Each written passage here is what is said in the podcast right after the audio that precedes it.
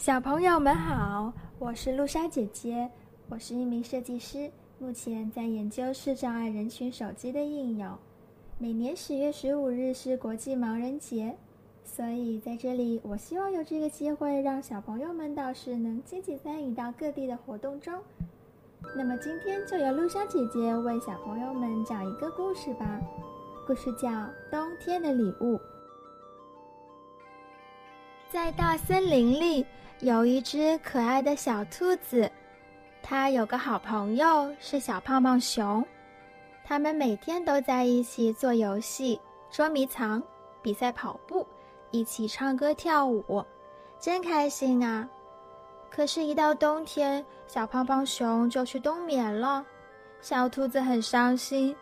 到了冬天，它就没有小胖胖熊陪它玩了，它觉得很孤单，不知道做什么好。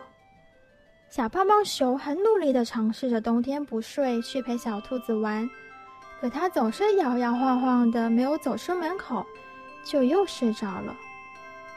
又一个冬天到了，小胖胖熊又去冬眠了。森林里面白雪皑皑，一片寂静。小兔子在家里一边吃着存好的萝卜，一边哭泣。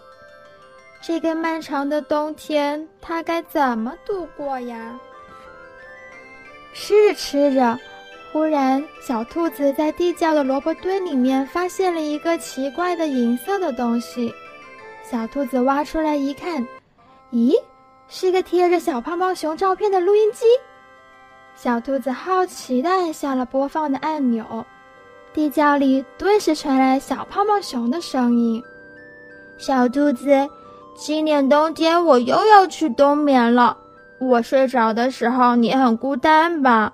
我买了一个录音机，录了很多我唱的歌和我说的话。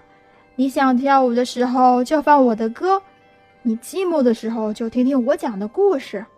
冬天很快就会过去的，等到春暖花开的季节，我就又能陪你出来玩啦。小兔子非常感动和开心，捧着录音机不停地旋转啊旋转。这是冬天令人惊喜的礼物，这里录的都是小胖胖熊对小兔子满满的爱和友谊。有小胖胖熊录音机的陪伴，这个冬天小兔子将会过得很开心。小胖胖熊和小兔子的友谊真感人呢，有这样的友谊和陪伴，冬天虽然很冷，也很快就会过去，迎来春暖花开的季节。